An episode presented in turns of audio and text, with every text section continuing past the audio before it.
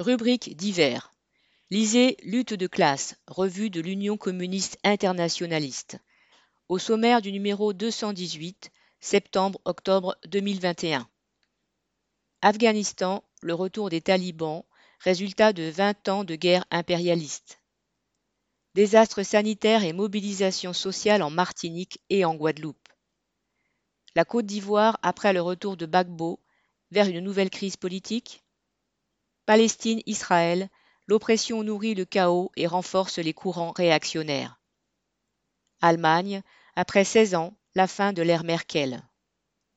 Feu de forêt en Californie, la crise s'aggrave. Le retour de l'inflation. Prix 2,50 euros, envoi contre 5 timbres à 1,28 euros.